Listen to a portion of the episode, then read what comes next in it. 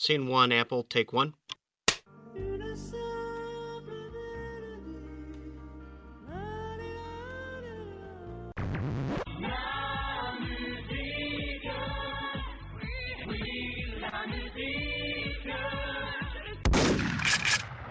Salut à toutes, salut à tous et bienvenue dans ce deuxième épisode de La Mélodie du Bonheur, votre podcast hebdomadaire où on vous parle d'un album récent ou un peu moins récent, mais en tout cas relativement récent. Cette semaine, je suis entouré d'un trio qui a un paquet de cordes à son arc, à commencer par les deux zouzous entendus la semaine dernière, donc euh, Wazoo, salut Wazoo, Salut Flavien. et également Macater, salut Macater. Salut. Mais cette fois, on a un intervenant supplémentaire, euh, on a David, salut David. Salut Flavien. Alors on a Portos, Aram- euh, Portos, Athos, et tu es le Aramis du podcast du coup. Je l'ai décidé. On n'a pas de D'Artagnan, peut-être la prochaine fois. Que David, tu allais le chercher pour euh, son savoir sur, sur le groupe dont on va parler aujourd'hui. Aujourd'hui, on va donc vous parler de ça.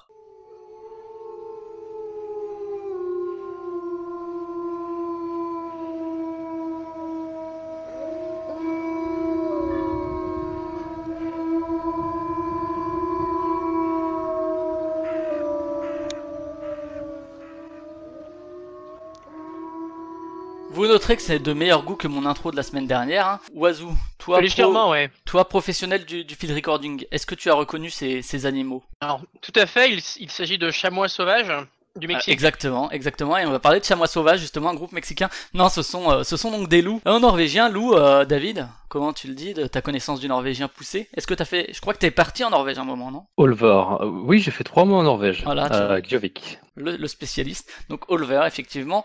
Ulver, Ulver, hein, on le dira de plein de manières différentes, vous le dites de la manière dont vous voulez. Qui est donc le groupe sur lequel on va s'attarder aujourd'hui pour la sortie de leur dernier opus, euh, The Assassination of Julius Caesar, sorti en, en avril dernier, mais euh, en disque en France uniquement en mai, mais en tout cas sur, sur les réseaux de streaming habituels, Spotify et compagnie, en avril. Et comme cette fois-ci je vais sans doute un peu plus intervenir que pour, euh, que pour Gas, euh, je vais du coup laisser l'animation à mon compère Wazoo. Je reprendrai la main pour le quiz et pour la conclusion, Wazoo, tu as les rênes de l'émission. Oh, parfait. Et ben voilà, donc on va pouvoir euh, commencer à parler un petit peu de, de cet album. Et pour ceux qui connaîtraient rien au groupe du tout, parmi nos auditeurs qui sont très nombreux, bien sûr, on pourrait commencer par parcourir un peu le- bah, leur carrière, hein, une, une discogra- une discographie dont le, moins qu'on puisse dire c'est qu'elle est bah, surprenante et éclectique. Et David, sur ton compte Réture Musique, tu as une liste dans laquelle tu commentes la discographie entière du groupe. Donc euh, bah, pourquoi est-ce que tu commencerais pas à nous représenter un peu les, les escales les plus essentielles, quoi, assez rapidement euh. Ouais, alors euh, notre cher groupe a bientôt 25 ans. Donc c'est un groupe qui s'est formé en Norvège euh, dans les années 90, qui faisait du métal à l'origine. Donc ils ont passé une partie de leurs premières années à faire à faire du métal ou à graviter autour, on va dire, avant de changer complètement de direction à un moment et de partir dans des musiques très différentes, euh, globalement de type musique électronique, euh, à la fin des années 90. C'est un groupe qui a été très prolifique, euh, qui a fait beaucoup d'albums, beaucoup de EP aussi. Ils ont fait au début euh, du black metal, donc un album très connu qui s'appelle euh, Var- euh, Bergtat, pardon, dans le genre. Bertat, ouais, ouais. Ah, tu nous feras les, bonnes- les bonnes prononciations du coup, c'est parfait. Ouais, en fait, les prononciations, euh, c'est pas forcément les bonnes. hein. Je suis pas une autorité en la matière. Et puis ensuite, ils ont fait un virage euh, vers euh, la fin des années 90, 98. Ils sont partis dans les trucs indus. euh, ils sont ont fait des albums concept, euh, des trucs électroniques ambiants. Et ils sont devenus un peu une, une référence euh, sur, euh, pas sur une scène en particulier, en fait, plus parmi les amateurs de métal en général. Parmi les connaissent. amateurs de bonne musique. Hein voilà, c'est ça. Même si c'est pas, voilà. si c'est pas un groupe très reconnu, non plus, euh, c'est pas un groupe, euh, enfin c'est un groupe international, mais c'est pas non plus, euh, voilà, on est loin des, des groupes les plus connus. Effectivement, ils ont commencé dans le black metal. Alors c'est euh, vraiment Christopher Rick qui se fait appeler euh, dans l'intimité Garm. Je sais pas s'il se fait encore appeler comme ça d'ailleurs. J'ai pas l'impression qu'il ait trop gardé ce pseudo, mais en tout cas à 16 ans, en Il a 93. changé souvent de nom. Ouais, c'est ça, ouais. Et à 16 ans, euh, le bonhomme, alors que nous, on était en train euh, de découvrir la musique et puis de se dire que finalement les filles c'est pas si mal, ben en 93, donc il, il fait, euh, il fait Oulver, sachant que Garm, euh, il est aussi chanteur euh, chez Arcturus, autre grand groupe euh, du métal avant-gardiste des années 90-2000, et Borknagar, euh, à l'époque, notamment, il était fan de Coil, et on peut, on va pouvoir tracer une espèce de, de ligne directrice, peut-être de ça aussi, de, du fait qu'il écoutait beaucoup Coil dans sa jeunesse, dans sa jeunesse. Ça explique peut-être un peu Dans l'orientation. sa genèse, c'est pas mal. dans sa jeunesse, c'est ça. Ça explique peut-être un peu aussi le, le parcours un peu Coil qui a, pas- qui a évolué aussi, même s'il a gagné une ligne, une, une ligne directrice. Peut-être qu'il y a un peu, un peu de ça qui, qui reste. Et c'est vrai qu'on parle d'une première trilogie black metal avec Bertat, Feldsanger qui est pas du tout du black metal mais qu'on met quand même dedans. Est-ce que déjà dans, ces albums de métal, euh, on va dire euh, sans, doute qu'à la base c'était leur point fort, c'est je sais pas s'ils s'attendaient déjà à, partir dans des directions différentes dès le départ, mais, euh, est-ce que du coup déjà là euh, on reconnaît vraiment un Ulver qui a déjà une patte qui gardera jusqu'à la fin? Ou est-ce est -ce que c'est des albums typiques entre guillemets hein, de black metal, de plus enfin de, de pagan metal pour l'album qui a suivi, je sais plus si pagan ou folk je sais plus comment, enfin vous me direz. Mais voilà, est-ce que vraiment déjà là il y a une patte qui est vraiment super reconnaissable dès le départ? Bah oui et non. Euh, franchement, euh, le groupe est totalement méconnaissable aujourd'hui. Il euh, n'y a, a, pas vraiment de continuité dans leur musique euh, qui s'est faite. À un moment, ils ont complètement changé de direction. Ils sont partis dans complètement autre chose et euh, c'est en rien reconnaissable. Il y a Christopher Rigg, Garm, qui est le même chanteur. Ouais, c'est vraiment peut-être la ligne, la ligne directrice qu'on peut retenir aussi, qui a toujours Garm, qui est vraiment le, le point central du groupe. Alors, le groupe a un peu évolué depuis les débuts, même si Bon, on peut pas parler de stabilité parce qu'il a pas mal changé, mais en tout cas, ce qui reste, c'est Garm au niveau de la voix, même si là, il, chantait du black, donc il a pas du tout la voix euh, qu'on lui connaît depuis euh, Perdition City, disons, pour faire simple. Mais euh, c'est vraiment le point central du groupe, quoi, qui fait que y a une, si on devait définir une continuité, outre euh, peut-être une certaine qualité dans, dans, la production, qui est pas du tout liée au genre ou quoi, c'est vraiment Garm qui est là et qui, qui fait son projet autour de ça, même si c'est pas un projet solo, c'est presque ça quand même, je pense. Pour, pour revenir juste sur le, le tout début, Tabertat qui est du métal, euh, parler de pagan metal c'est un peu anachronique, c'est un terme qui est arrivé dans les années 2000 finalement et euh, oui. C'est non, mais je suis un peu nul en, en, en ouais. métal. Ouais, d'accord. Mais c'est plutôt parce que je sais qu'ils ont fait un album très acoustique. Ouais, c'est Feltanger, voilà, mais pour le coup, c'est plus de la dark folk avec des morceaux ouais, à cappella. Okay, d'accord. Enfin, ouais, pas, pas si dark que ça finalement. Bah, ils sortent du métal, mais euh, ce qui est amusant, c'est que donc t'as Bergtat qui est de, du black metal atmosphérique, assez, qui est un très très bon album hein, de, de black metal. Hein, euh, mm -hmm. faut, faut pas passer à côté. Tu as euh, qui est un album euh, totalement acoustique, et t'as après Nathan Smedrigal qui lui est un marteau piqueur pour les oreilles, où c'est du black metal euh, très roots. Il y a une légende qui a été démontrée par Garm qui voudrait que ils avaient tout dépensé en fait le, budget alloué par le par le label qui était Century Media et qui euh, et qui en fait du coup comme ils avaient plus de thunes parce qu'ils avaient acheté trop de coke et ben ils étaient allés euh, à, à l'extérieur pour enregistrer ça et c'est pour ça que le son est pourri et en fait euh, Garm a démenti cette cette rumeur depuis. Mais voilà t'as Bergtat, t'as Kveltsanger et t'as euh, Nathan Madrigal, et l'idée ce serait que finalement les bases de Bergtat se soient décomposées en ces deux albums, c'est-à-dire pour le côté plus atmosphérique, plus folk vers que Garm et enfin que Rig aujourd'hui, euh, Garm et Rig, donc pour rappeler hein, c'est la même personne, hein, on utilisera peut-être les deux, mais euh, qui renie pas, mais où il dit que clairement c'était leur première tentative de faire un album entre guillemets classique avec des chansons, et que c'était vraiment des, des bricolages, et qu'aujourd'hui, c'est pas qu'il assume plus, mais en tout cas toute cette période black metal, il dit bah on est passé à autre chose, et on avait vraiment cette volonté de passer à autre chose. C'est pas la peine de nous redemander d'aller vers là, on a fait ça parce que ça nous disait à ce moment-là, mais on a changé. Donc Nathan Smedrigal, qui est quand même, euh, je pense que tu confirmeras David, qui est pas forcément un mauvais album, mais qui est euh, peut-être le plus abrasif du groupe et le plus difficile à écouter pour un, pour un novice, quoi. Ah ouais, c'est clairement pas le genre d'album que je conseillerais à un novice, surtout dans le genre, qui connaît pas le black metal. La prod, euh, c'est jusqu'au boutiste, ça. C'est super, c'est super lofi. Ouais, t'as du blast beat dans les oreilles ouais. non-stop. C'est du blast beat du début ça, à la fin. Ça sature, ça grésille, c'est volontairement mal produit. Euh, enfin, mal produit. C'est un choix de production. Hein. Ouais, ouais. Mmh, oui, non, mais on voit ce que tu veux dire. Et ouais. surtout, ça, ça blaste vraiment du début à la fin. Il y a quelques passages ambiants. Mais, mais mine de rien, c'est. C'est de la décoration. Rig, il a toujours défendu cet album comme euh, un côté, euh, sans, sans parler de la qualité, mais en tout cas comme une démarche qu'il avait, qui allait jusqu'au bout de son truc et qui trouve que c'est un album cohérent de A à Z. Et euh, qu'on aime ou pas l'album, en tout cas, c'est vrai qu'on peut lui reconnaître ça, quoi que ils ont pris, un, ils ont fait un choix, ils sont allés chez Century Media alors qu'avant ils étaient pas chez eux, et ils sont allés jusqu'au bout de leur truc, quoi. Et peut-être qu'on peut dire un mot sur euh, justement l'album qui suit Nathan's Madrigal, Thames from William Blake's The Marriage of Heaven and Hell. ouais, pour qu'on pour qu'on Parce que c'est, je pense que c'est vraiment l'album de la rupture. Ou euh, je sais pas si tu veux en parler, David, un instant. Ouais, alors c'est un album que je connais pas très bien, qui euh, on a souvent tendance à passer à côté quand on découvre la discographie du groupe. Euh, c'est un album de transition euh, qui est pas mal, très hétéroclite, un mélange de de bout de métal, de trucs indus. Euh, ouais, L'indus qui commence à arriver et l'électronique justement qui commence à arriver dans cet album-là, quoi. Euh, qui est sorti à peine un an après Nathan's Madrigal, hein. ouais. un an ou un an et demi. Euh, c'est un album de transition qui est en fait une sorte d'album concept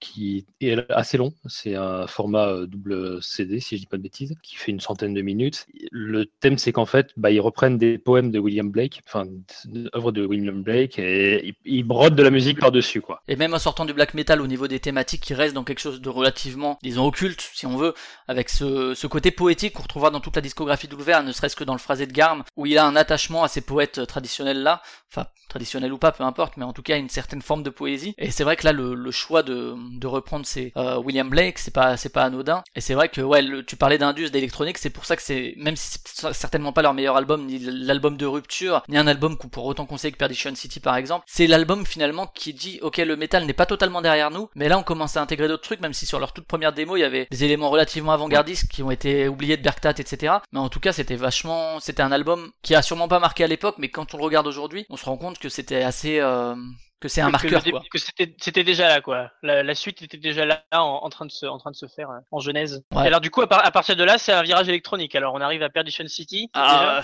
ouais alors pas, tout à fait. Hein. Il y a, plein, d'autres trucs. Il y a Tor Toré euh, Ilvisaker, pardon pour la prononciation, s'il nous écoute. Euh, il l'avait rencontré avec Arcturus euh, lors de l'enregistrement de la Mascarade Infernale. Et depuis, il a toujours été présent, euh, notamment pour une espèce de vision globale de la musique d'Ulver et de la direction qu'il devait prendre. Je crois qu'il est encore là aujourd'hui. Et au niveau de la production, etc., il avait vraiment une certaine importance. Aussi au niveau des claviers. Donc l'intégration de ce membre-là et le remaniement, disons, du line-up, c'est quelque chose qui intervient à ce moment-là aussi et qui, qui est assez important. Et du coup, en 1999, il y a un EP vraiment important que moi j'aime pas trop, mais qui est vraiment très très important, c'est Metamorphosis, qui là fait une vraie grosse rupture vers l'électronique. Je sais pas toi si David tu l'aimes plus que moi, peut-être que tu seras peut-être plus à même d'en parler. C'est, bah disons que c'est une sorte de proto Perdition City avec euh, des expérimentations euh, électroniques, ambiants, il y a des trucs euh, vraiment dark ambient, très très minimaliste. Il y a des trucs électroniques avec des vrais beats. Euh, ouais, et des fois très euh, rapide, quoi. Hein. Beaucoup plus que Perdition City. Moi, je le trouve beaucoup plus abrasif que Perdition City pour le coup. Ouais. Euh, y a... C'est vraiment très varié en fait, parce que le premier morceau, il est limite drum and bass. Il y a des percussions que on retrouvera même jamais d'ailleurs chez le groupe après. Et il y a quatre morceaux en fait. Le, quatrième, pour moi, c'est pas ma tasse de thé, hein, qui part dans un dark ambient très sombre, minimaliste, où faut, c'est pas évident d'accrocher. Mais c'est un EP important parce qu'il représente vraiment le gros tournant du groupe. Bah, à l'époque, à partir de ce moment-là, ils ont commencé à tout faire sur leur nouveau label qu'ils ont fait eux-mêmes. C'est ça, Jester, euh, ouais. Jester Records. Donc euh, ils l'ont fait à partir de William Blake et là ils ont sorti tous leurs euh, tous leurs EP, tous leurs albums. Jusqu'à Wars of the Roses sur lequel on viendra plus tard. Et euh, ouais, il y a. Mais, alors là, mais là, du coup, là, vous, vous parlez de. À ce niveau-là, déjà, il y, a, y a une construction qui est progressive. Parce que moi, je m'étais fait une image de. C'est toujours des virages, mais des virages à 180 degrés. Alors qu'en fait, non, on peut, on peut voir quand on regarde les différents, les différents albums que ça, ça se construit petit bah, à petit. Ouais, alors Métamorphosis, ça a vraiment été pas forcément bien reçu par les fans. Parce que autant William, euh, William Blake avait quand même des éléments métal. Hein, il y a métal avant-gardiste et tout ce que tu veux. Mais en plus, euh, Rig était chez Arcturus, donc qui pratiquait aussi du métal d'avant-garde. Donc il y avait des ponts qui se faisaient. Euh, Métamorphosis n'a vraiment plus grand chose à voir avec euh, la musique précédente d'Ulver. Là pour, là pour, le coup, c'est un revirement à ouais, c'est ça, c'est c'est un 180 plutôt. Ouais, tu vois, autant Tok Tok par exemple pour faire euh, un, un, comparo, on peut dire qu'il y a une évolution progressive. Il y avait, il y avait Color of Spring. Voilà, c'est ça qui faisait la... Spring, on en reparlera pour l'émission Marcolis, mais ouais. C'est ça, mais alors que là, c'est vraiment.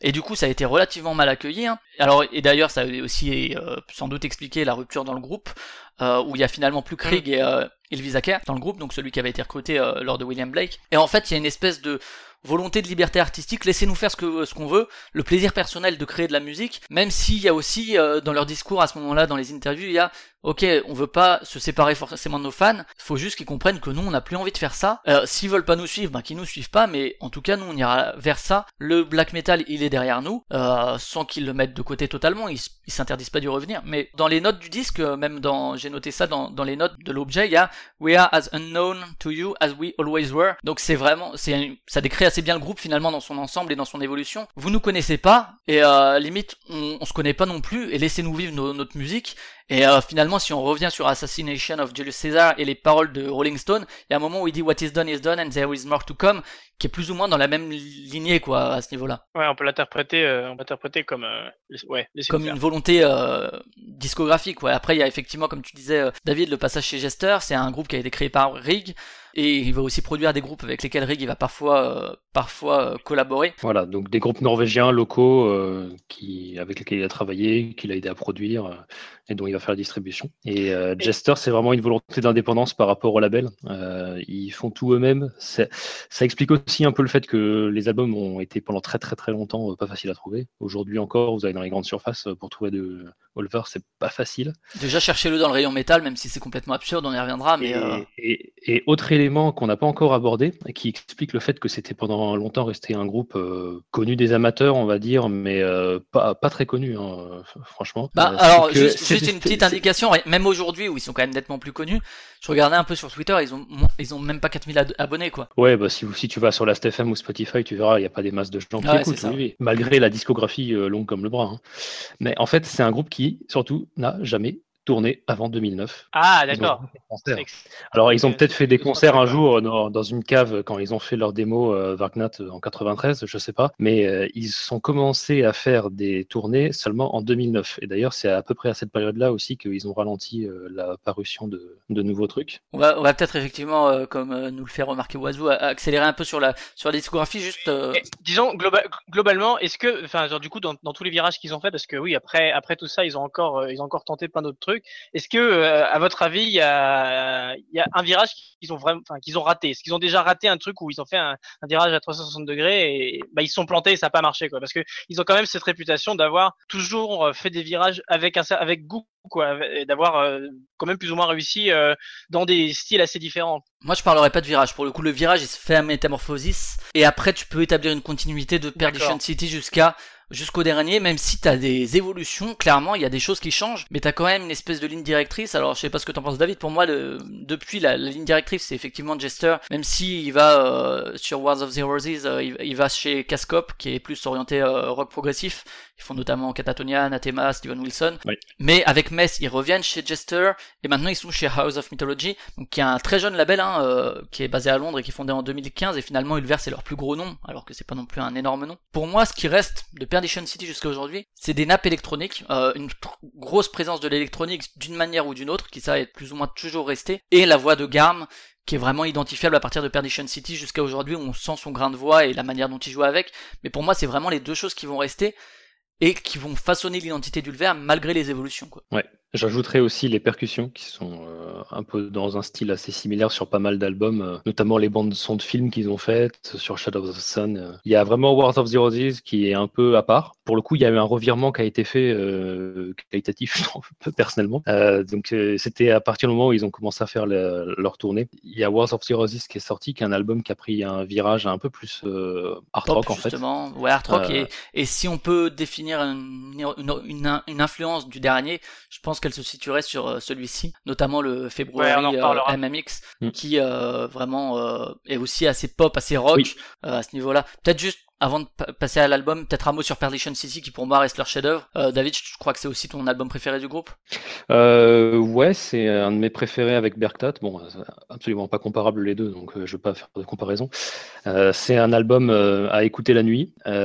si vous avez du temps à perdre, à écouter en marchant dans la ville par un temps frais, par 15 degrés, euh, en errant dans un centre-ville désert. C'est de la musique d'ambiance. C'est un album qui, pour l'époque, était vraiment. Euh, on est en l'an 2000, on faisait déjà tout et n'importe quoi, mais qui était vraiment euh, un peu à l'avant-garde. Il y avait pas mal de choses très nouvelles. Il y a Garm qui chante très bien, qui, Rien à voir, qui sont par, rapport par rapport aux albums précédents, c'est vrai que Garm, là, il, montre qu'il sait chanter, quoi, avec une voix claire, et, et c'est vraiment sa révélation. Je pense sur, par exemple, Porn Pieces, je me rappelle plus de la fin du titre parce que c'est un titre à rallonge, mais il a une voix là aussi on peut tracer une filiation jusqu'à euh, The Assassination, une voix vraiment chantée quoi pour le coup, comme quand des rappeurs euh, sortent du flow et se mettent à chanter, lui c'est pareil, il se met à vraiment chanter euh, et ça marche super bien quoi. C'est s'il y a une influence qu'on peut donner sur Perdition City, c'est un groupe qui s'appelle The Future Sound of London. tout à fait, ouais. Donc c'est un groupe qui fait de la musique ambiant, IDM qui vient de Manchester.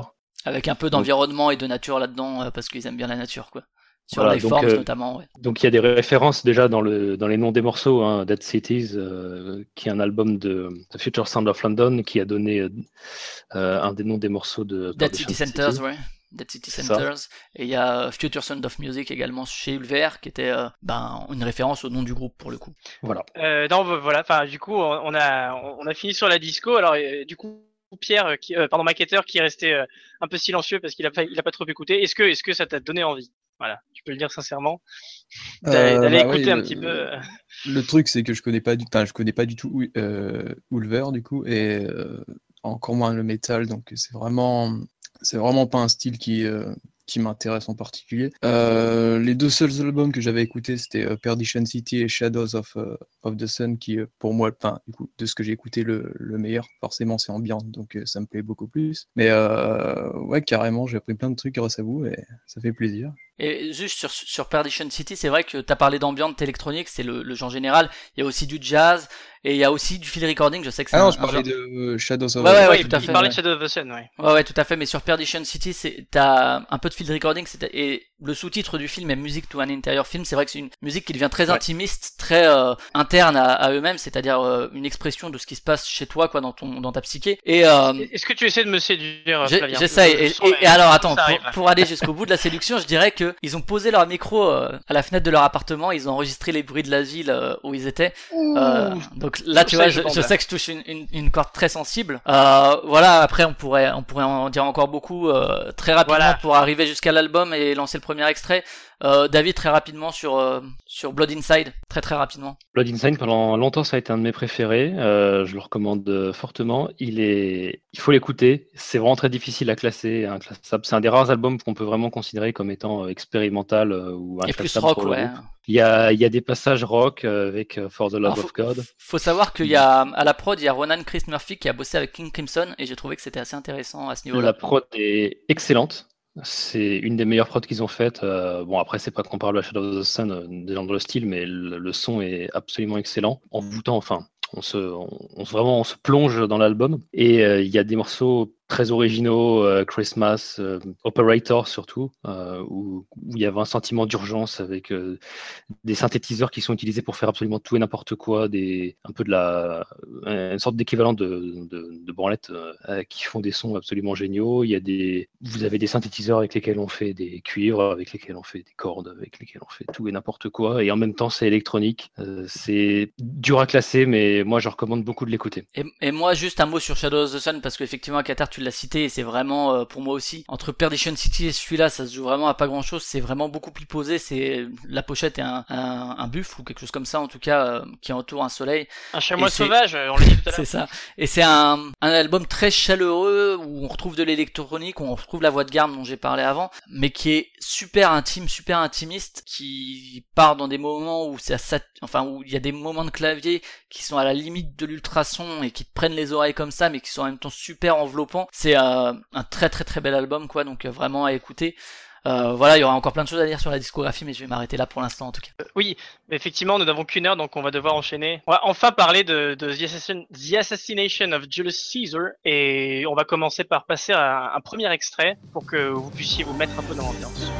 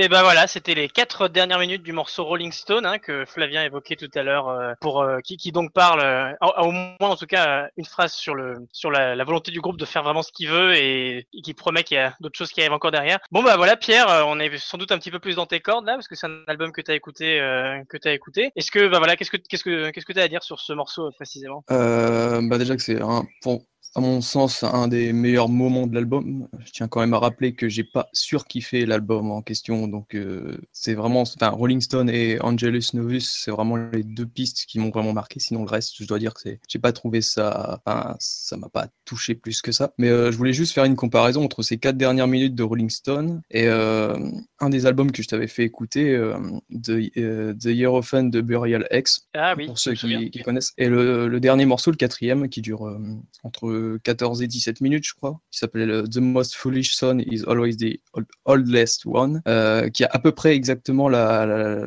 à peu près exactement, ça veut rien dire, à peu près la, la même, euh, la même montée, comme ça, de, une montée assez similaire. Et donc voilà, je voulais juste préciser que ça me fait surtout penser à, à cette musique-là. D'accord. Donc là, euh, effectivement, c'est une, une énorme montée en puissance. Et bah, c'est quand même la plus grosse montée en puissance de l'album. Ouais, carrément, ouais. Et du coup, bah, ça m'amène à une, à une question directement, directement sur la production de l'album. Je serais assez curieux d'avoir vos avis dessus parce que bah, là, voilà, c'est, à mon avis le premier truc qui marque quand on arrive sur cet album et qu'on connaisse plus ou moins Ulver. On, on, arrive, on est quand même assez décontenancé. Bah, la question que je vais en fait vous poser, c'est pour vous, est-ce que, est-ce que c'est too much? C'est-à-dire, euh, l'album peut parfois être quand même très kitsch, euh, que ce soit, enfin, c'est pas une remarque qualitative, hein, c'est juste qu'il a vraiment, euh, a vraiment un côté assez, euh, bah voilà, parfois parfois ça, peut paraître assez exagéré ou parfois c'est un peu, c'est, un un peu curieux et donc, bah là, en l'occurrence, notamment sur ce morceau parce qu'il y a toute cette montée en puissance qui, qui est pas basée sur, euh, c'est pas, euh, co- comme on a que la fin, on a vraiment juste l'escalade dans le son, euh, on voit tous les gimmicks, euh, tous les gimmicks sonores qu'ils utilisent, etc.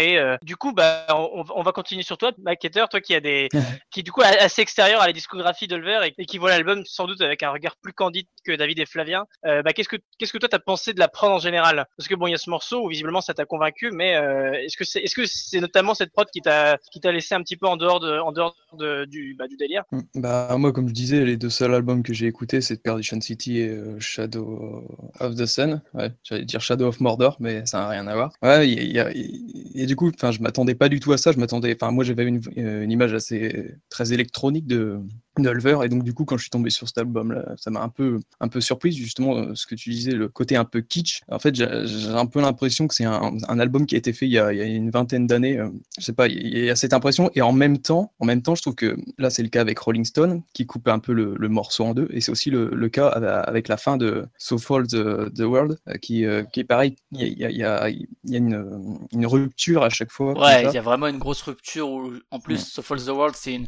un morceau assez posé, assez calme, qui pourrait peut-être euh, être celui peut-être qu'on rapprocherait le plus de, Shadows of the Sun, même si c'est vraiment différent. Et euh, à la fin, ça part sur un espèce de beat dance limite techno. euh, et pour le coup, moi j'ai beaucoup aimé l'album, mais c'est alors la première à la première écoute, ce, cette grosse rupture là dans So Falls the World, elle surprend énormément parce que ça ça casse vraiment le morceau en deux. Ça part dans deux minutes environ, effectivement, d'un beat répétitif de euh, ouais presque presque techno dance quoi, vraiment euh, avec un gros beat euh, qui qui n'arrête pas. La première fois ça surprend et tu te dis putain et parce qu'en plus le, le rythme est vachement bien je trouve de, de ce de ce petit morceau, de ce petit moment là du, du morceau donc So Falls the World. Donc c'est très efficace, mais après plusieurs écoutes de l'album, tu te dis putain mais c'est excellent. La première partie est bien, même s'il y a d'autres problèmes sur le morceau, mais la deuxième partie est bien, mais euh, j'ai pas réussi moi à trouver de de cohérence à ce moment-là. J'ai pas compris pourquoi. Alors ok c'est bien c'est bien, mais du coup j'ai pas bien compris pourquoi est-ce qu'ils avaient foutu ce moment-là, que ce soit par rapport aux paroles. euh, ça parle de la chute de l'Empire romain. Pourquoi est-ce que ça parle là-dedans? Est-ce que c'est la destruction ou quoi? J'ai essayé de trouver, j'ai essayé de réfléchir à la question, mais Bon, Ah, là, parce pour que le c'est coup, c'est le titre de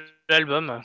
Ah non, mais voilà, en fait, j'ai pas du tout. euh, non, je parle vraiment de, de cette le- rupture, de cette rupture musicale. Est-ce que c'était en lien aux paroles du morceau même? Parce que Ah ouais, non, Ah non. oui, t'as essayé de chercher. ouais, Euh, j'ai pas réussi à trouver de. Bien essayé. Et, et du coup, ouais, je trouvais ça un peu, un peu, un peu étonnant cette rupture là. Je trouvais ça. Est-ce que c'est pour allonger Surtout que ce Fall the World, elle est déjà un peu rallongée par. euh, ils reprennent le premier couplet, ce qui est pas forcément euh, la première fois, ça, ça choque pas, mais euh, pff, après plusieurs, plusieurs fois, ben, t'as vraiment l'impression le- qu'ils le tirent mor- le morceau sur la longueur. Précisons, hein, le, le morceau dure quand même 6 minutes, quoi. Ouais, ouais, alors qu'ils ont fait le tour en, en 3 minutes et ils auraient pu faire plus court. Même si j'aime beaucoup ce moment-là parce que ça fait une rupture et que c'est intéressant, bah j'ai toujours du mal avec ce, ce moment-là. En fait, je comprends pas ce qui ce qui vient foutre là, quoi, dans So Fall the World, quoi, précisément. Alors que dans Rolling Stone, t'as une montée en puissance du début à la fin de l'album avec la la nana, euh, donc c'est euh, ouais. c'est Sissi Simboudou qui qui fait la voix féminine, qui est presque un, un refrain presque R&B, c'est assez ouf. Et où on Ouais, la ouais, retrouve déjà au début et à la fin, il y a, à la fin il y a quasiment plus de son, il y a juste sa voix et puis après ça repart dans une fin qui est presque euh, pas loin d'être du free jazz hein, au niveau de la structure et euh, au, Ouais, c'est saxo c'est apocalyptique. Et là, il y a, il y a des, il y a des espèces d'ajouts de pistes derrière dans le, enfin, des overdubs qui s'ajoutent, qui s'ajoutent, qui s'ajoutent. T'as des, t'as les claviers qui font n'importe quoi. Et au saxo, il y a Nick Turner de Okan, qui est un groupe euh, assez assez connu. Et euh, ouais, c'est un esprit presque free jazz au moment où ça part en, en live. Moi aussi, c'est un de mes morceaux préférés. Mais il y a cette progression là qui fait que la fin, c'est presque comme un morceau de à, à la Godspeed, disons, pour faire court, où t'as une espèce de crescendo, crescendo, crescendo, et boum, là ça explose. T'as l'explosion en fin de morceau qui euh, trouve un aboutissement au morceau, alors que dans So Fall the World, t'as la rupture. Alors c'est assez jouissif, mais il euh, y a pas de, de logique précise à cette rupture là, quoi. Je trouve, qui est un peu en justement en rupture avec le ton du morceau, euh, au contraire. Ouais. David, toi aussi, t'as ça t'a gêné sur So Fall the World ou, euh, ou pas de problème? Euh, moi, pas de problème. euh, voilà, je vais faire une voix discordante, euh, pas trop de soucis. C'est c'est vrai que ça surprend. hein. Ça fait partie des breaks euh, on voit dans la carrière du groupe, mais qu'on voit pas forcément dans les morceaux. Personnellement, j'aurais aimé qu'ils aillent encore plus loin sur euh, le côté pop, en fait. Ouais. Euh, je, suis, Ouais, ouais. je suis plutôt du genre à penser ça. Ils ont beaucoup de, enfin, ils ont. Je trouve que la prod est super, en fait. Bon, elle est très chargée. Euh, le mix a été fait d'ailleurs par euh, Martin Glover de Killing Joke. Donc c'est pas un, C'est pas étonnant c'est du coup, effectivement. hein.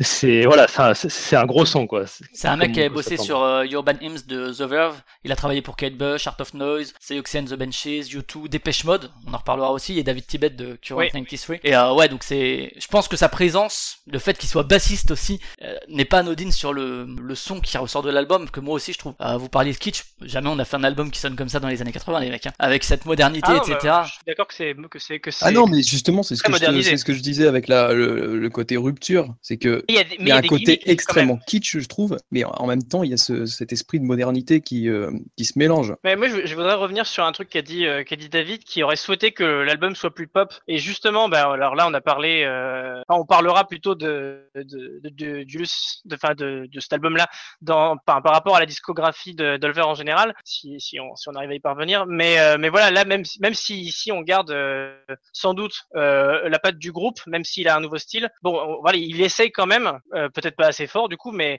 il essaye de s'inscrire, enfin, il s'inscrit quand même un minimum dans, dans le genre de la, pop. En tout cas, là, pour le coup, de la synth pop, euh, voilà, on peut essayer de faire des, des, des, des liens avec différents styles. Mais, euh, mais ma question, ce serait, est-ce qu'ils, parviennent à s'approprier, enfin, est-ce qu'ils essayent plutôt, même plutôt que d'y parvenir, mais est-ce que, c'est dans leur démarche, là, clairement, de, d'essayer de s'approprier un peu les codes du genre, de, de devenir pop, là où ils, ils le sont pas forcément à la base, et euh, voilà, en fait, est-ce qu'ils s'adaptent pour proposer des compositions qui n'auraient de sens qu'avec un accompagnement qui, qui est très pop, là, qui est très synthétique, euh, de cette Mhm. façon-là. Et, euh, et voilà, ou, ou alors est-ce que, bah, qu'on pourrait imaginer tous ces morceaux-là, mais accompagnés avec un truc complètement différent qui n'aurait rien à voir avec euh, un accompagnement pop. Et est-ce que ça aurait quand même, euh, est-ce, ouais, est-ce que ça aurait quand même un intérêt, quoi? Enfin, qu'est-ce que vous, qu'est-ce que vous en pensez, du coup? C'est c'est de la synth pop globalement. hein, euh, Les, je pense que si vous leur posez la question, euh, même s'ils voudront pas le dire, enfin, il y a, y a du Ouais, son, parce que c'est- la je pense les, arti- artistes n'aiment jamais qu'on leur dise c'est quoi votre style. Putain, laissez-moi Mm. tranquille. Oui, mais en même temps, c'est- Olvar, c'est un groupe qui, qui assume ses influences. Ils ont fait un album de Ouais. reprise de, de vieux tubes euh, cachés euh, des années 60, euh, 70, de, euh, de ouais, la- de la 60, pop psychédélique. C'est ça, ouais. Le, le son fait référence à des groupes comme Dépêche Mode. Alors, je suis pas un expert en synth pop, donc euh, je vais sortir des noms un peu clichés, mais euh, vous mettriez euh, Dave Gahan sur euh, un morceau comme Southern Gothic et, euh, Ouais. Southern Gothic et- est le, et- plus. sûr. euh, Southern Gothic, vous, vous croiriez que c'est Dépêche Mode, quoi. Il y a, il y a Coming Home, un Angelus, morceau Angelus particulier. Novus aussi. Angelus Novus, j'ai j'ai beaucoup pensé à, à- au morceau très, vraiment très romantique et écorché de un truc qui aurait pu être vraiment composé par Martin, Mar- Martin Gore. limite, voire Et limite a- le Tok de la première époque, ouais, euh, sur il y a, y a clairement, enfin là c'est notamment Angelus Novus, c'est un des morceaux où je pense le plus à Dave Gann dans certaines intonations de voix. Donc je- ouais, je pense que c'est, ça peut pas ne pas être, euh, ne pas être volontaire de leur part euh, d'aller là-dedans. Mais, euh, mais du coup, vas-y, continue David. Euh, oui, bah, ce que je disais, c'est qu'il y a de ça, et en même temps, il y a bah, la patte de Ulver qui reste euh, présente. Dans les, dans les synthétiseurs qui sont utilisés, il y a des sons que, quand on connaît bien le groupe, on reconnaît un peu le genre de son qu'ils utilisent. L'usage déjà du saxo, bon, ça, c'est pas le synthétiseur, mais il y a l'usage de certaines nappes de synthé qu'on retrouve aussi aussi dans euh, Shadows of the Sun, par exemple, qu'on retrouve dans Rolling Stone, euh, qu'on retrouve dans Coming Home, qui est un morceau qui détonne totalement du reste de l'album, je trouve. mais qui est pas qui est pas non plus inédit dans là c'est Coming Home c'est un, un morceau presque rappé où euh, où euh, Christopher Rigg il pose un flow très lourd très lent presque slam hein, si on veut parler en termes de avec euh, du, Spoken word, très- on dira. ouais c'est ça du spoken word avec du son très lourd et, et c'est pas totalement nouveau il l'avait fait euh, bah dans euh, sur euh, Stones Angel dans Wa- Wars of the Roses même si c'était un, un morceau beaucoup plus long et, et un peu différent au niveau de la démarche mais surtout moi ça me fait ça m'a fait penser à, au morceau euh, Euh, Memori- Memorable malade un Fancy. petit peu le côté spoken word.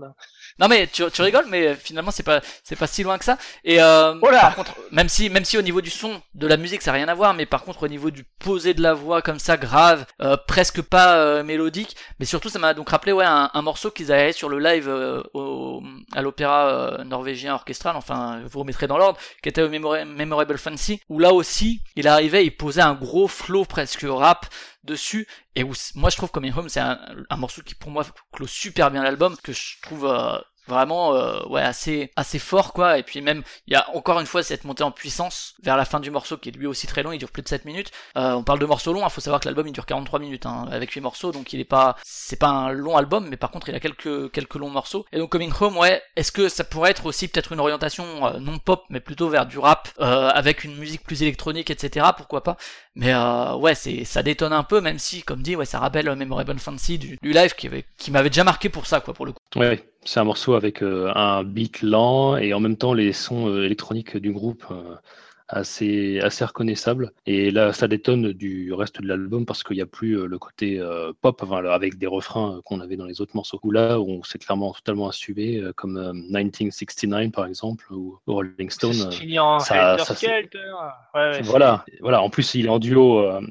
Il, il est en duo, Garm. C'est- Et c'est, c'est pourtant pas des hum, refrains pop, par contre, c'est presque des punchlines, ouais, à l'arabe, quand il fait, il fait comme ça, forgive and forget, il te le pose comme ça sur les, sur la table, et puis boum, il te le met dans l'esprit, quoi, d'un coup, quoi, un peu comme une punchline, euh, pour le coup de hip-hop, quoi, où euh, c'est, euh, boum, quoi, tu, tu prends une punchline et tu te la mets dans le crâne, quoi, et, et il le répète plusieurs fois dans, dans le morceau, et du coup, ça s'imprime, quoi, et avec effectivement le, le rythme du titre qui est assez lent, bah, je trouve que ça colle super bien, quoi. Euh, mais je crois, Bakatar, toi, t'avais pas trop aimé euh, le dernier titre. Ah, les, euh, les, les- je dois dire que les deux derniers titres, a vraiment été, euh, pour moi, c'est les plus faibles de l'album. J'ai vraiment pas accroché et je serais même plus de dire, euh, enfin, je les ai même plus en tête euh, tellement ça a pas, ça a pas marché quoi. Bah, moi, je, je dois dire que euh, bon, Coming Home, ça, il m'avait surpris la première fois, mais je m'y suis quand même, enfin, j'ai quand même très vite aimé. Après euh, 1969, euh, j'ai j'ai eu beaucoup de mal à, aimer parce que j'étais vraiment à chaque fois qu'il arrivait justement sur ce passage où il, partait en mode Helter Skelter et que ça passe en, en énorme guitare, euh, j'étais là, voilà, je crois que c'est le moment où ça devient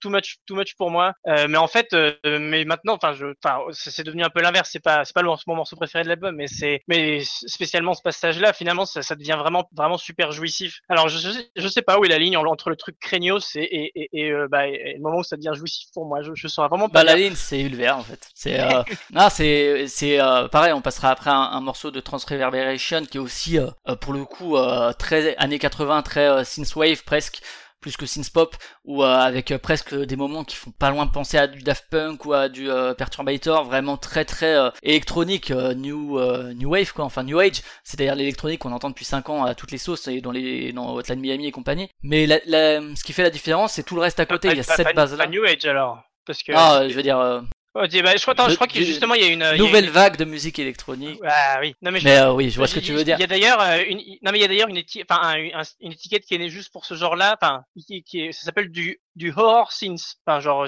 Oui, c'est ça, ouais, tout à fait. C'est tout ce qui fait penser à la musique de Carpenter à l'époque. Et euh, Carpenter Brut, Perturbator. C'est euh, ça, tout à fait, ouais, tous ces gens-là. et euh, Carpenter, Car- Carpenter était une influence d'Ulver euh, sur euh, les messes euh, qu'ils ont fait avec l'orchestre de Tromso euh, en 2013, qui était une commande pour le coup. Euh, ils sont venus chez Chester pour le faire et ils ont cité dans leurs influences. Alors ils ont cité euh, Gor- Gortsky, ils ont cité euh, Wagner, ils ont cité Schumann pour le côté plus euh, moderne classical disons du de l'album qui est aussi très bien. Mais euh, ils ont Ah, il s'appelle cité pète un peu en fait.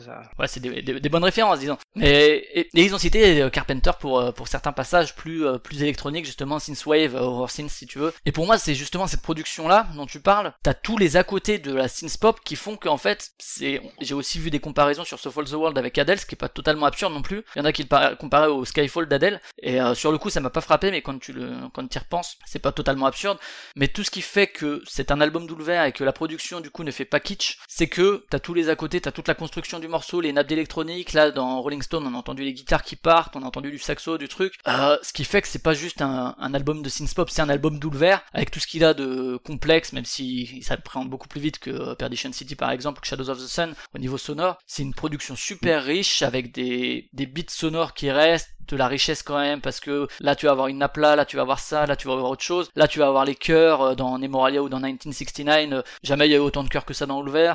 Rolling Stone, bah tiens vous vous rappelez sur Providence dans Where's of Zero Z's, il y avait ces voix féminines etc. Ben là on les remet, rappelez-vous, c'est pas si nouveau que ça. Quand t'as suivi la l'évolution d'Ulver, finalement ils sont dans une espèce de continuité où ils vont encore plus en avant. Après moi je suis très curieux de voir ce qu'ils vont ce qu'ils vont faire par la suite. Pour moi vraiment il n'y a pas de kitsch de la production, au contraire ils, mettent une baffe à toutes les productions du genre, euh, à tous ceux qui veulent un peu nostalgie, qui disent ok bah fermez là. Moi nous on va faire un album comme ça mais avec une putain de grosse production qui vous en met plein les oreilles et qui va être moderne et qui va être en plus riche parce qu'on va faire des morceaux de 7 minutes avec des montées en puissance presque à la post-rock et compagnie. Et ouais pour moi je trouve ça assez fou quoi. Et je suis, et je suis assez d'accord parce que c'est, vraiment un, bon posage de Bollock sur la table euh, et assumé jusqu'au bout. C'est vrai que comme tu dis, hein, la production est super luxuriante. euh, voilà, au risque d'être trop chargé, au risque de dégoûter. Comme je, je, je, suis sorti moi de ma première écoute, je savais vraiment pas encore quoi en penser. J'ai pris un, peu de temps avant de me dire, mais en fait, je crois que j'aime bien. et, de, et maintenant, j'aime beaucoup. Euh, là, peut-être comme l'heure tourne, euh, je vais peut-être poser une dernière question parce qu'on a parlé, on a parlé de, euh, de Dépêche Mode et j'aimerais juste euh, qu'on qu'on qu'on puisse clore un petit peu cette discussion sur l'album en, en justement, euh, voilà, dès que, bah même dès que le premier, le premier single est sorti en mars, euh, Nemoralia, euh, qu'on n'écoutera pas, mais que, mais, mais voilà, euh, les gens, dont moi, ont beaucoup crié sur tous les toits, ah, Ulver a sorti, va sortir un album de Dépêche Mode, et quand l'album est sorti, comme en plus l'album de Dépêche Mode était sorti il y a quelques mois en début d'année, voilà, les comparaisons forcément n'ont pas manqué, j'étais le premier- à dire, c'est comme l'album de Dépêche Mode, mais en mieux, alors qu'en fait, bon voilà, il y a, une comparaison qui, même si voilà, on, peut entendre des, des inflexions qui viennent de Dave Gahan, on peut entendre, euh, on peut entendre, bah, enfin voilà, des, façons de faire qui, peuvent rappeler Dépêche Mode, qui en tout cas certainement évoquent Dépêche Mode dans certains sons, dans certaines, euh, dans certains, cer- certains gimmicks, mais il y a quand même, il y a quand même une limite. C'est-à-dire que c'est pas un album de Dépêche Mode, c'est quand même loin. Il suffit d'écouter le dernier album de Dépêche Mode et de- d'enchaîner avec celui de Lever, ça n'a vraiment rien à voir du tout. Euh, comme on peut, comme la, production de Dépêche Mode a un petit peu évolué, euh, on voit que il y a vraiment, vraiment des limites. Et je sais pas si vous vous sentez de parler un petit peu de, de, de, de cette,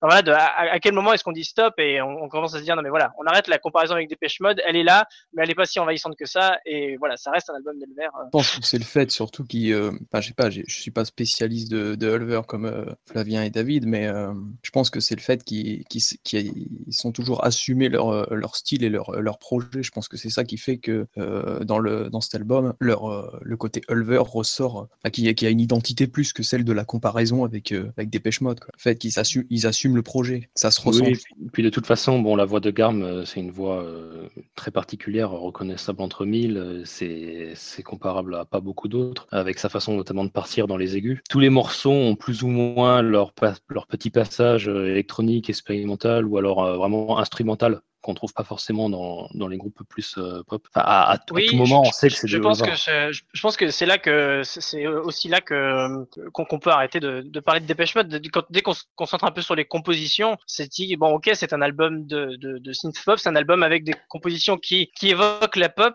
mais ça reste ça reste vraiment pas. euh, je, je cherche comment dire autrement que juste dire ça n'est pas que de la pop parce que ce serait dévaloriser le- la pop. Euh, mais voilà c'est c'est vraiment il y a, y a- y a une base qui qui qui évoque la pop, mais voilà comme il y a des morceaux comme Rolling Stone ou d'autres où ça part sur euh, ça part sur des, évolutions qui n'ont rien à voir avec ce que fera un groupe comme Dépêche Mode qui va plutôt essayer de travailler sur comment est-ce que bah mon comment est-ce que mes couplets et mes refrains vont vous rester dans le crâne euh, à tout jamais et comment est-ce que je, mets juste ça et je mets pas plus Euh, il y a vraiment pas je, je sens par exemple vraiment pas le désir de faire un truc euh, concis chez chez cet album d'Ulver. C'est voilà, ils, vont essayer de pousser le truc jusqu'au bout, mais sans.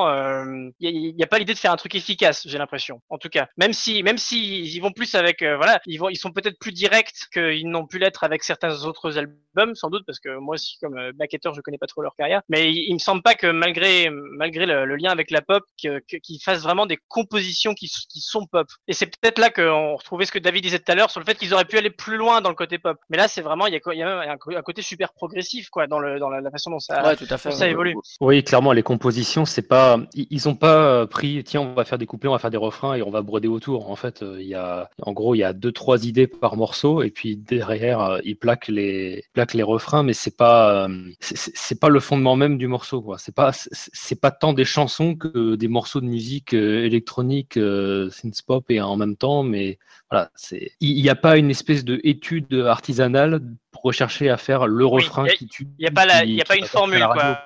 Il y a, pas une espèce de, Voilà. on, on raffine la formule. euh. Pour revenir ouais, sur l'accessibilité, c'est peut-être un de leurs plus accessibles. Moi, je trouve que par exemple Childhood's End, qui est, qui est euh, le l'album de reprise, est plus accessible parce que les chansons sont très courtes et sont des hymnes pop, mais hymnes un peu cachés, mais des hymnes pop des années 60. Donc c'est pour moi peut-être leur plus, plus plus accessible que celui-ci. Dernière, euh, alors la comparaison avec Dépêche Mode est pas absurde, surtout que c'est sorti en même temps. Mais euh, ce qui va différencier aussi, c'est le thème de l'album. Hein. Euh, Dépêche Mode fait traite pas du tout de la même chose au niveau Oui, des paroles que c'est- Ulver. c'est très, très sombre aussi. euh, Et puis c'est un, espèce d'album concept aussi, sombre. ouais, euh, sur euh, sur justement le l'exploration en fait de- du moment pop. Il y a un côté avec le où ils partent en fait de l'assassinat de Lady Di en 97, qui devient un espèce d'événement pop culture morbide et je crois que ça a été plus ou moins le point de départ de l'album, où ils étudient un peu ce côté morbide, ce côté marche de l'histoire vers ça, avec l'assassinat de Jules César, qui est le titre. Euh, le premier, c'est euh, Néron qui incendie Rome, avec euh, la formule relativement poétique aussi, qui est propre à Garm de Nero Lights Up the Night. Donc ouais, c'est assez... tous, les, tous les thèmes traités par l'album sont assez différents de Dépêche Mode, qui eux sont, ont évolué aussi dans les thèmes qu'ils traitent, mais sont très loin de ceux-ci, quoi. Tr- Très bien. Et ben, je pense qu'on va pouvoir, on va pouvoir enchaîner avec le deuxième titre euh, et dernier titre euh, qu'on vous fera écouter de, cet album-là, et on pourra enchaîner après avec le quiz. Mais là, euh, tout de suite, en avant-première, enfin non, pas en avant-première puisque l'album est déjà sorti, Transverbération.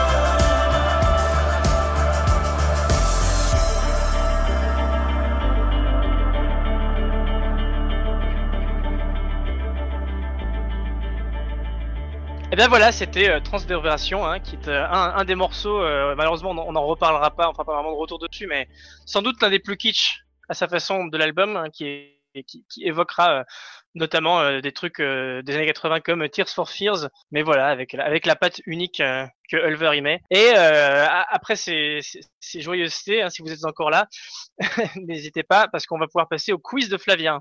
Quelle locution Ah oui Oui, ça y est, c'est bon. Bien joué, oui Oui, oui, oui, oui, oui C'est déjà... Ah oui, oui, oui, oui, oui, rugby.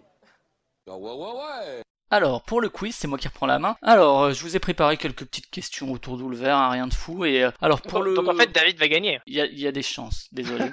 Mais euh, écoutez, vous aviez qu'à mieux vous renseigner sur Oulver avant. Alors, je vais vous passer un petit morceau pour introduire. Je vais vous, je vais vous passer un petit morceau pour introduire la première question.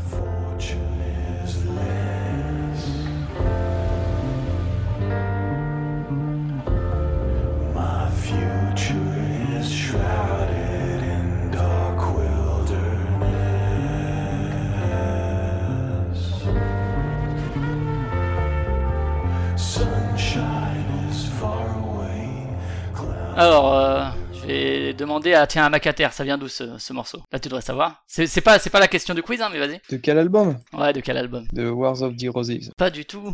David, Bah, c'est Shadows Bah, of the j'ai pas Sun. écouté. Sun. Shadows of Ah, the Sun, et c'est euh, Solitude. C'est seul un... que j'ai écouté, ouais. Ouais, c'est pour ça que je te posais la question, tu vois, Ouais, je voulais te mettre un peu en valeur. Mais euh, et c'est euh, Solitude, Ouais, c'est une bah, reprise de. Black Sabbath, figurez-vous, et que Ulver s'approprie aussi. Et donc, première question, vous allez me faire une estimation et le plus proche aura un point. Je voudrais la durée en minutes et en secondes de Shadows of the Sun et donc le plus proche aura un point. On va commencer par Macater, tu dirais quoi? Quoi, la durée de l'album? Ouais, en minutes et secondes. euh, 56 minutes et 12 secondes. Très bien, Oiseau Euh, je sais pas, je sais même pas si c'est un album long ou pas. Je veux dire, la durée de base d'un album, c'est quoi? C'est 42 minutes. Donc euh, 42 minutes pile. Voilà. D'accord David? Euh, hésitation. Ouais, dans les 44. 44, eh bien je vous annonce que c'est Oiseau qui a le point, expert en Ulver, parce que l'album fait précisément 39 minutes et 58 secondes. Putain, il est court. Putain, j'ai l'impression qu'il est super long. J'ai hésité en plus. ouais. Il est court, ouais, il est assez court. C'est comme, coup- comme il est lent et tout, euh, ça, ça piège. Du coup, je- donc un point pour Oiseau. Et alors je rappelle le principe, hein, je l'ai pas rappelé, mais en fait le gagnant du quiz aura le droit de passer un morceau de fin de d'émission euh, de son choix, qui soit en rapport avec Ulver ou non. Et donc question 2, pareil, je vous l'introduis par un petit morceau.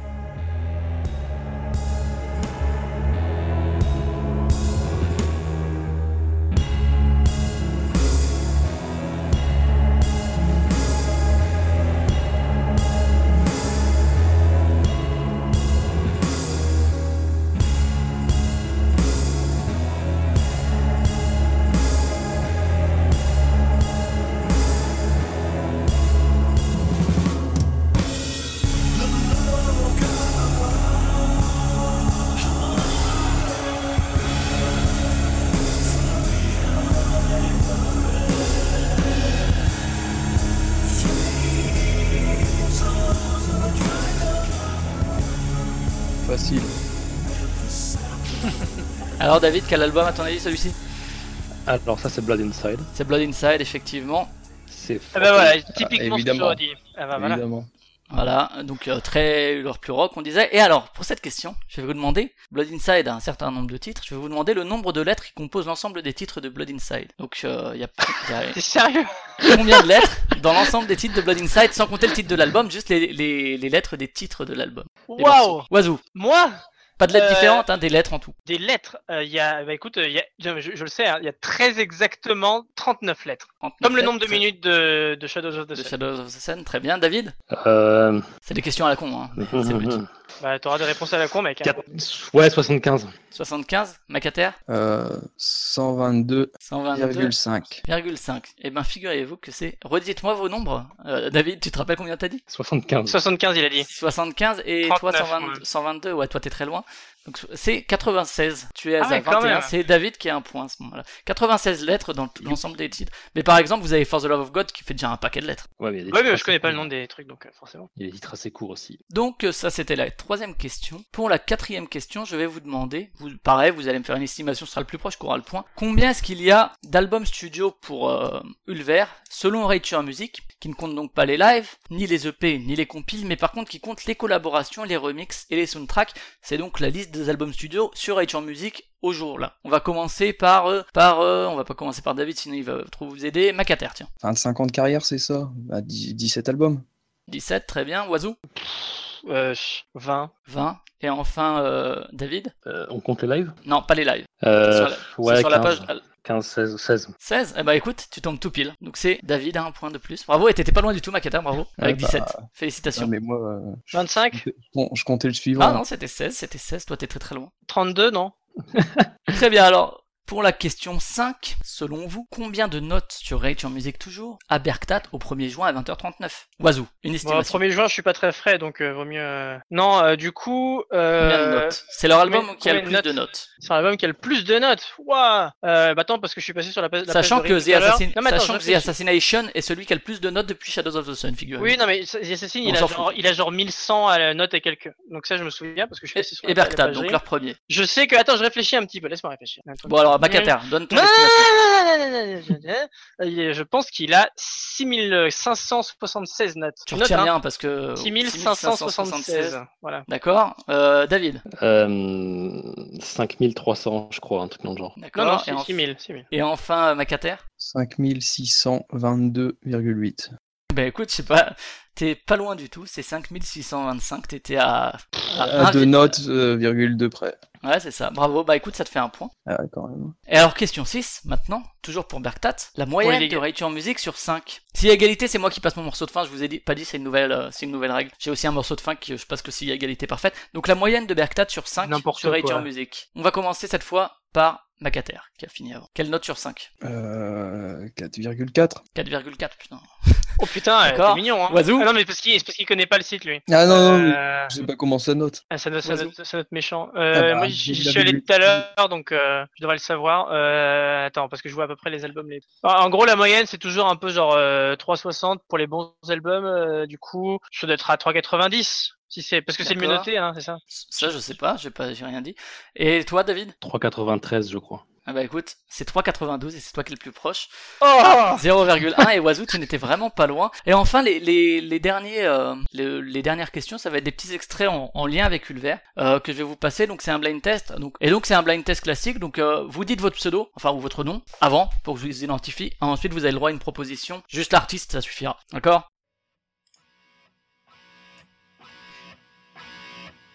Et donc c'est toujours des choses en lien avec Ulver d'une manière ou d'une autre.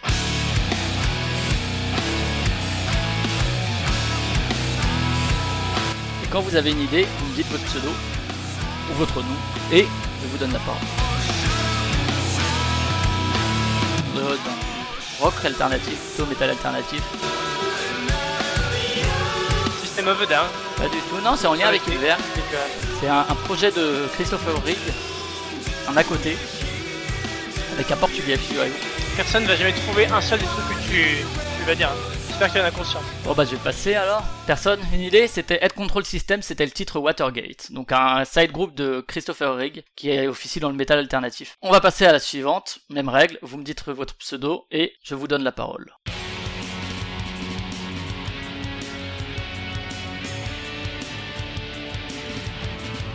David? Oui, David? Alors ça, c'était Arcturus. Ouais, est-ce que t'as une idée du titre, même si t'as le point Euh, c'est le premier morceau de The Sham Mirrors. Ouais, qui est Euh, je suis sans tricher. euh, Kinétique. Kinétique, ouais. Kinetic. Kinetic, tout à fait. Qui est un très bon album aussi, et donc un, un projet où était aussi chanteur, euh, où Christopher Rigg était chanteur également. Troisième morceau, et toujours les mêmes règles. Ah bah c'est Kate Bush. Pas du tout, et tu as oublié de dire ton pseudo. Mais je sais, c'est parce que c'est pas une vraie proposition.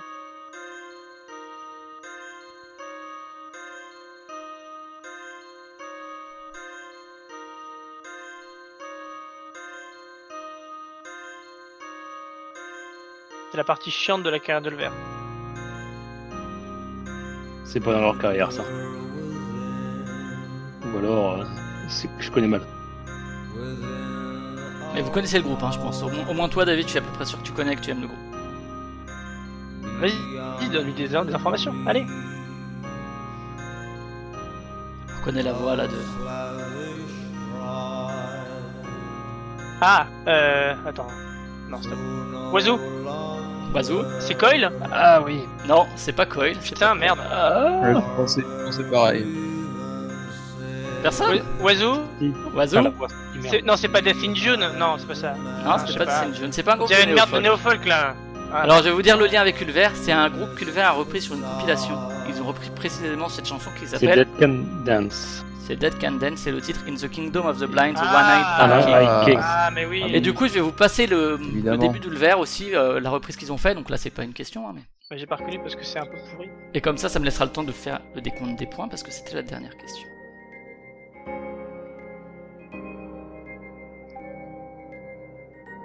Donc ça, c'est la version d'Ulver, donc sur la reprise. Sur un album tribute. Ah ouais, donc ils ont pas réussi à rendre ça moins chiant. Ouais, dis pas ça, c'est Dead Can Dance, mec. c'est- magnifique, Dead Can Dance. Est-ce que t'as déjà écouté euh, Within the Realm of Dying Sun? Non? Jamais? J'ai aimé avant, euh, j'aime plus trop maintenant, ouais, à vrai dire. Ça me saoule de plus en plus. Mais je respecte, euh, donc j'arrête de parler.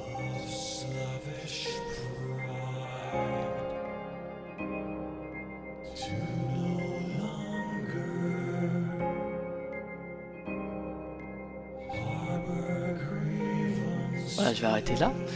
Donc le quiz est terminé, c'est effectivement David qui a gagné avec 3 points. Et je vais te laisser reprendre la main. David, tu nous présenteras ton morceau tout à l'heure. Maintenant, on va pouvoir passer, euh, si je ne m'abuse, aux recommandations de tout, un chacun. hein. C'est un moment de, l'émission où euh, on, voilà, on, s'éloigne euh, peut-être un peu de, la musique pour pouvoir chacun recommander un petit peu des choses qui nous ont marqué dans divers médias ces derniers temps. hein. Ça peut être BD, ça peut être jeux vidéo, ça peut être aussi musique, hein, si on n'a pas envie de s'en écarter. Ça peut être voilà tout ce qu'on veut. Donc, on va commencer par euh, aller par Flavien parce que tu as sans doute bien préparé ton truc. Qu'est-ce que tu Oh, nous recommanderais Tout à fait. Alors, ce que je vous recommanderais, c'est qu'il y a pas longtemps, il y a le septième tome, si je dis pas de bêtises, d'un comic qui s'appelait Saga, qui est de Brian K. Vaughan et illustré par Fiona euh, Staples, je dirais, de tête. Et euh, j'ai pas acheté le septième tome qui est sorti, mais par contre j'ai les six premiers. C'est un, pu- une putain, un putain de comics qui est euh, pas avec des super-héros, où c'est une espèce de- d'histoire de Roméo et Juliette en space opéra avec un dessin super cool, un univers super chiadé et plein de thématiques qui sont extraordinaires. Donc je l'achèterai bientôt. Et en attendant, je vous conseille de lire les six premiers, voire le septième si vous avez aimé. Voilà pour Marocco. Ouh, et tout ça en moins d'une minute. Bravo, excellent. Donc euh, maintenant, on va passer à, allez, maquetteur. Est-ce que tu nous as préparé une petite reco ou Est-ce que tu es en, pleine improvisation euh,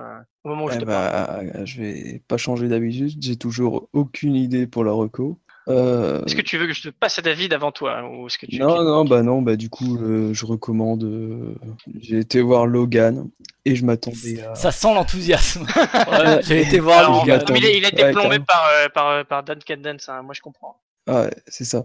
Et euh, non, non, non, bah en fait, je m'attendais vraiment à un Marvel de base, et, enfin, un truc classique, et au final, euh, sans être exceptionnel, c'est quand même, euh, je sais pas, je, pense un film important pour la carrière de Hugh Jackman, et, euh, et c'est, je pense que pour tous les fans du, du personnage, c'est, important d'aller le voir ce film. Ah, je, le, je, le- je le vends le, super bon, bien. le seul bon Wolverine. Ouais, je pense, ouais. Et euh, je le vends super bien là. Non, si, donc euh, je pense que s'il y a un Marvel à voir, euh, c'est peut-être ces cinq dernières années, ce serait celui-là. Voilà. Et J'ai, si, j'ai j'ai oublié un truc dans le quiz qui était le plus beau morceau euh, de la dernière partie. Je vous le passe pas quand même. C'est, aussi une reco. Et je suis sûr que là, David va le reconnaître tout de suite. Je vous le passe très vite. Si j'y arrive. Euh, notre ami Cotel. Pas du tout. Mais je suis sûr que David va le trouver très vite, celui-là. Je pense. Il me met la pression. Rate pas, mec. hein. Oui, c'est The Gathering. The Gathering, c'est le titre. C'est une- euh, Life All Mine sur l'album Souvenir, ce qui est peut-être leur Souvenir. meilleur, c'est le dernier peut-être leur morceau. meilleur album. Attends, coupe, coupe peut-être la, la musique avant d'en parler parce qu'on n'entend rien.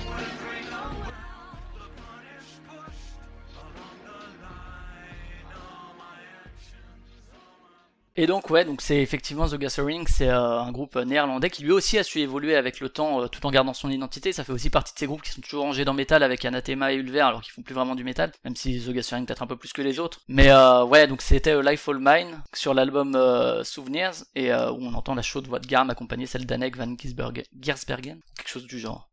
Et donc on peut reprendre les recos. Très bien. Eh ben du coup, euh, merci, merci euh, Maquetteur pour euh, cette euh, recommandation euh, au Valium de Logan. Et maintenant, on va pouvoir passer à David. David, est-ce que tu, tu vas pouvoir aussi improviser une recommandation euh Improvisé totalement, puisqu'on m'a appris il y a 5 minutes qu'il y avait une recommandation à faire. Alors, il y Ah, a bien. un certain groupe qui s'appelle Nocturnal Mortum, qui est un groupe ukrainien qui vient de Kharkov, qui vient de sortir un album euh, qui s'appelle Istina, et qui est pas mal, que je vous recommande d'écouter si vous aimez le métal, euh, notamment euh, tout ce qui est plutôt euh, folk, euh, pagan, euh, Et avec, nazi. euh, et nazi, anciennement, mais, mais, mais plus, peu. plus, euh, enfin euh, voilà, euh, quelques sympathies. euh, Ils ont dit qu'ils étaient désolés, voilà. Ouais, bon, ils sont, ils sont un peu revenus sur, euh, sur leur euh, sympathie, mais de, de toute façon, euh, qu'ils n'ont jamais vraiment trop affirmé euh, dans leur musique. C'est peut-être comme, euh, comme d'autres, c'est l'imagerie qui, qui, euh, qui attirait plus que la l'idéologie, peut-être, je ne sais pas. Bah, depuis 2009, euh, ils se contentent de imagerie plutôt euh, nationaliste ou pagane, enfin euh, traditionnelle. euh, Je crois que cette relation au nazisme n'est qu'un détail de leur histoire. C'est ça. Et malgré tout, je vous conseille quand même de, les écouter. euh, C'est pas de l'art officiel, euh, ça c'est clair.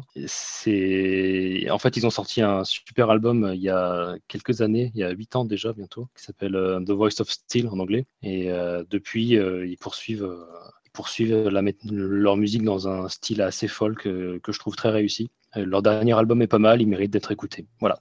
Et toi, Wazoo, une reco Ah, et moi, eh bien, euh, moi j'hésitais euh, entre vous recommander un jeu vidéo Shadows of Mordor, mais en fait, euh, tout le monde, enfin, c'est- c'est- je n'aurai pas grand-chose d'intéressant à dire dessus, ou j'hésitais entre le, le, le film d'animation euh. Psychonautas espagnol, qui, qui m'avait beaucoup marqué, mais en fait, comme euh, bah, j'ai pas gagné le quiz, et ben je n'aurai pas l'occasion de vous passer euh, un merveilleux morceau de Kate Bush à la fin, du coup, je vais plutôt vous parler de Kate Bush. Euh, désolé, c'est pas super original, sans doute tout le monde connaît Kate Bush, au moins de nom, connaît au moins Babushka, euh, mais, euh, mais voilà, donc c'est mon obsession du moment, c'est Kate Bush, euh, c'est ma nouvelle héroïne. Du coup, hein, très très rapidement pour euh, dire pourquoi est-ce que j'aime Kate Bush, en tout cas pourquoi à ce stade, hein, c'est que j'ai vraiment l'impression que c'est une artiste, enfin c'est c'est une, une- une- j'ai l'impression que c'est une petite fille qui a toujours euh, rêvé euh, quand elle était petite fille, elle rêvait de, je sais pas, elle rêvait de château, elle rêvait de princesse, elle rêvait d'aventures romantiques. euh, complètement euh, enfin complètement over the top. Et, et, et j'admire beaucoup le fait qu'elle ait euh, vraiment très très bien réussi à, à, à, retranscrire tout ce qui a l'air d'être ses rêves d'enfant mais en musique. Et c'est ça ça se ressent dans ses productions euh, telles, que quand il suffit d'écouter le morceau Wuthering Heights de sur The Kicking The Kicking Side c'est c'est vraiment de la, féerie avec une une, enfin, une, une mise en scène qui, qui, qui pue la, la sincérité de l'enfance et, et, et ma foi, euh, j'aimerais pouvoir avoir de meilleurs mots pour en parler, mais c'est vraiment c'est vraiment merveilleux. Voilà. On, on retiendra que la sincérité de l'enfance, ça pue. voilà. Écoute, euh, j'aime beaucoup les j'aime beaucoup les enfants. Voilà. ok. Donc euh, voilà pour Ulver et il y aura encore beaucoup de choses à dire, mais on a déjà dépassé les, explosé les chronos. C'est de la faute à Wazoo, hein, il s'est pas animé. Vous le pardonnerez. On, on espère en tout cas avoir aiguisé votre curiosité sur ce groupe vraiment qu'il faut euh, qu'il faut suivre. Et pour le podcast, vous pouvez nous retrouver sur iTunes euh, et parler de nous autour de vous. Vous pouvez aussi mettre 5 étoiles pour aider au référencement. Vous pouvez nous retrouver sur les applications mobiles type Podcast Addict, sur Facebook en cherchant la mélodie du bonheur-podcast, sur Twitter avec LMDB underscore podcast. Et on se retrouve donc la semaine prochaine pour vous parler de. On vous parle de quoi la semaine prochaine, Oiseau? La semaine bien, prochaine, on vous parlera de du saxophoniste mutant Colin Stetson. Euh, Restez accrochés. que tu as interviewé. Oh, Il sera oui. parmi nous d'ailleurs, Colin Stetson. Non, peut-être pas. Et avant de vous dire au revoir, euh, David, un mot sur le morceau de fin que tu as choisi. Alors, le morceau de fin que j'ai choisi, c'est tiré du dernier album de l'artiste en question. Euh, c'est un album d'un artiste qui a une très très très longue carrière derrière lui, qui a commencé dans les années 80 dans des groupes de post-punk, euh, qui s'appelle Nick Cave. Donc, euh, vous aurez le loisir d'écouter et de constater que ce n'est pas du post-punk. Euh, c'est un dernier album très personnel euh, qu'il a sorti euh, avec son groupe Nick Cave and the Bad Seeds, euh, notamment qui a été influencé par la mort de son fils, dans lequel euh, c'est La joie, très, toujours. très noir. c'est très très noir, euh, c'est c'est très très lent, c'est c'est vraiment cool. C'est vraiment cool et euh, les... Nick Cave est un très bon lyriciste, parolier, compositeur, je ne sais comment dire. Donc euh, ça, ça mérite d'être écouté et euh, j'espère que ça vous donnera envie d'écouter euh, la discographie de, de Nick Cave and the Bad Seeds. Très bien. Bah écoutez, on vous dit à la semaine prochaine. En tout cas, on vous laisse avec Nick Cave. Ciao